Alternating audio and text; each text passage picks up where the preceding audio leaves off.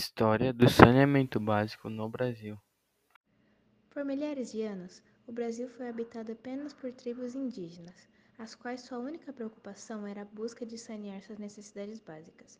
Devido ao vasto território, não tinham preocupações com saneamento, a utilização da água pura e os hábitos higiênicos. O início do saneamento no Brasil ocorreu em 1561 quando Estácio de Sá mandou escavar no Rio de Janeiro o próprio poço para abastecer a cidade. Primeiramente era feito através de chafarizes e fontes próprias. O engenheiro Saturnino de Brito, considerado na engenharia sanitária, foi responsável por vários sistemas de distribuição de águas e coleta de esgotos em várias capitais do país.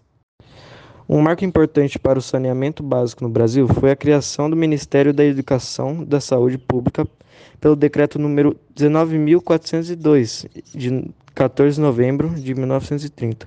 Em 2010, apenas 42,6% da população brasileira tinha acesso à rede de esgoto. Em 2018, há uma crescente melhora, passando para 53,2% da população atendida por rede de esgoto.